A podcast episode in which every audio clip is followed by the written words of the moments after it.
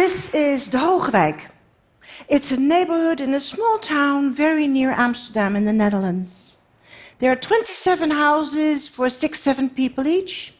There's a small mall with a restaurant, a pub, a supermarket, a club room. There are streets, alleys, there's a theater. It actually is a nursing home.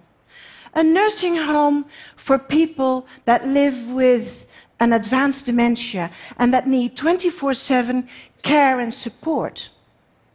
Dementia is a terrible disease, and we still don't have any cure for it. It's getting to be a major problem in the world.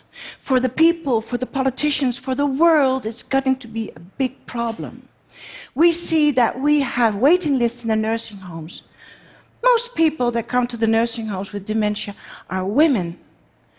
And that's also because women are used to taking care of people, so they can manage to take care of their husband with dementia, but the other way around is not so easy for the gentleman. Dementia is a disease that affects the brain. The brain is confused. People don't know anymore what the time is, what's going on, who people are. They're very confused. And because of that confusion, they get to be anxious, depressed, aggressive. This is a traditional nursing home. I worked there in 1992. I was a care manager. And we often spoke together about the fact that what we were doing there was not what we wanted for our parents, for our friends, for ourselves. And one day we said, when we keep on saying this, nothing is going to change. We are in charge here. We should do something about it so that we do want to have our parents here. We talked about that, and what we saw every day was that the people that lived in our nursing home were confused about their environment because what they saw was a hospital like environment with doctors and nurses and paramedics in uniform, and they lived on a ward. And they didn't understand why they lived there, and they looked for the place to get away. They looked and hoped to find the door to go home again. And we said, what we are doing in this situation is offering these people that already have a confused brain some more confusion. We were adding confusion to confusion, and that was not what these people needed. These people wanted to have a life and the help, our help, to deal with that dementia. These people wanted to live in a normal house not in a ward. They wanted to have a normal household where they would smell their dinner on the stove in the kitchen. Or be free to go to the kitchen and grab something to eat or drink. That's what these people needed. And that's what we should organize for them.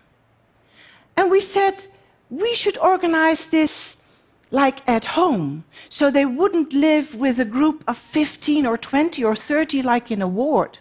No, a small group of people, six or seven, family like, like living with friends. And we should find a way to select people based on their ideas about life so that they did have a good chance to become friends when they lived together. And we interviewed all the families of the residents about what is important for your father, what's important for your mother, what is their life like, what, what do they want. And we found seven groups, and we called them lifestyle groups. And for instance, we found this formal lifestyle. In this lifestyle, people have a more formal way of interacting with each other, a distant way. Their daily rhythm starts later in the day, ends later in the day. Classical music is more heard in this lifestyle group than in other lifestyle groups, and their menu, well, is more French cuisine than traditional Dutch. in contrary to the craftsmen lifestyle. That's a very traditional lifestyle. And they get up early in the morning, go to bed early because they have worked hard their whole life, mostly with their hands, very often had a very small family business, a small farm, a shop, or like Mr. B, he was a farmhand. And he told me that he would go to his work every morning with a paper bag with his lunch and one cigar that one cigar was the only luxury he could afford for himself. And after lunch, he would have that one cigar. And until the day he died in the Hogeweyk, he was in this little shed every day after lunch to smoke his cigar. This is my mother. She's of the cultural lifestyle. She's been living in the Hogeweyk six weeks now. And that lifestyle is about traveling, meeting other people, other cultures, uh, interest in arts and music. There are more lifestyles. But that's what we talked about and that's what we did. But that's not life in a house with a group of people, like minded people, your own life, your own household. There's more in life. Everybody wants fun in life and a meaningful life. We are social animals. We need a social life. And that's what we started. We want to go out our house and do some shopping and meet other people.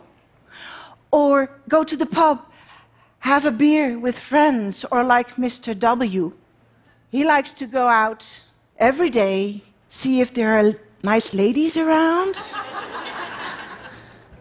and he's very courteous to them, and he hopes for smiles, and he gets them, and he dances with them in the pub. It's a feast every day. There are people that would rather go to the restaurant, have a wine with friends, or lunch or, di- or dinner with friends, and celebrate life. And my mother, she makes a walk in the park and sits on a bench in the sun, hoping that a passerby will come and sit next to her and have a conversation about life or about the ponds in uh, the ducks in the pond. That social life is important. It means that you're part of society, that you belong.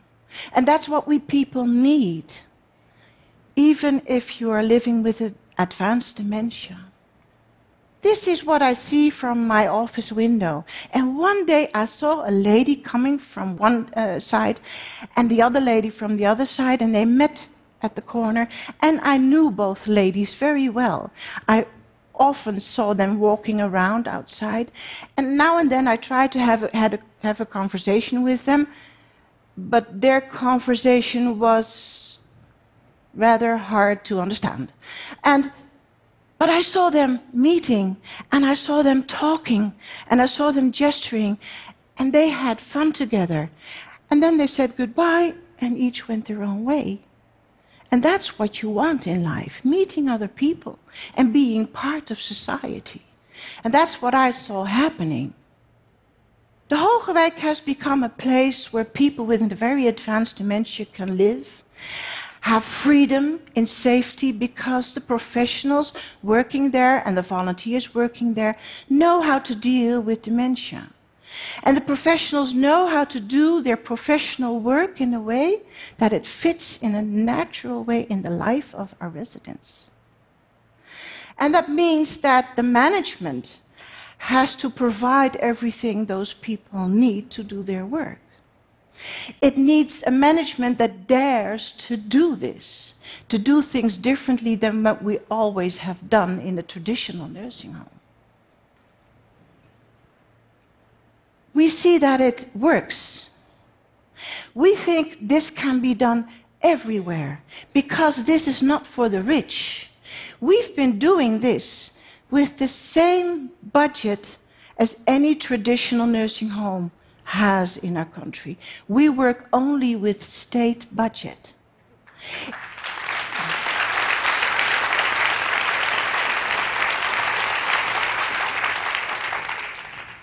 because it has to do with thinking different and looking at that person in front of you and looking at what does this person need now And it's about a smile, it's about thinking different, it's about how you act, and that costs nothing.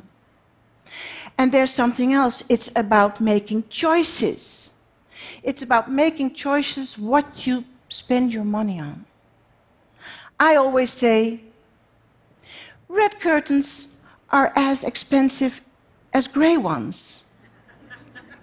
it's possible everywhere. Thank you.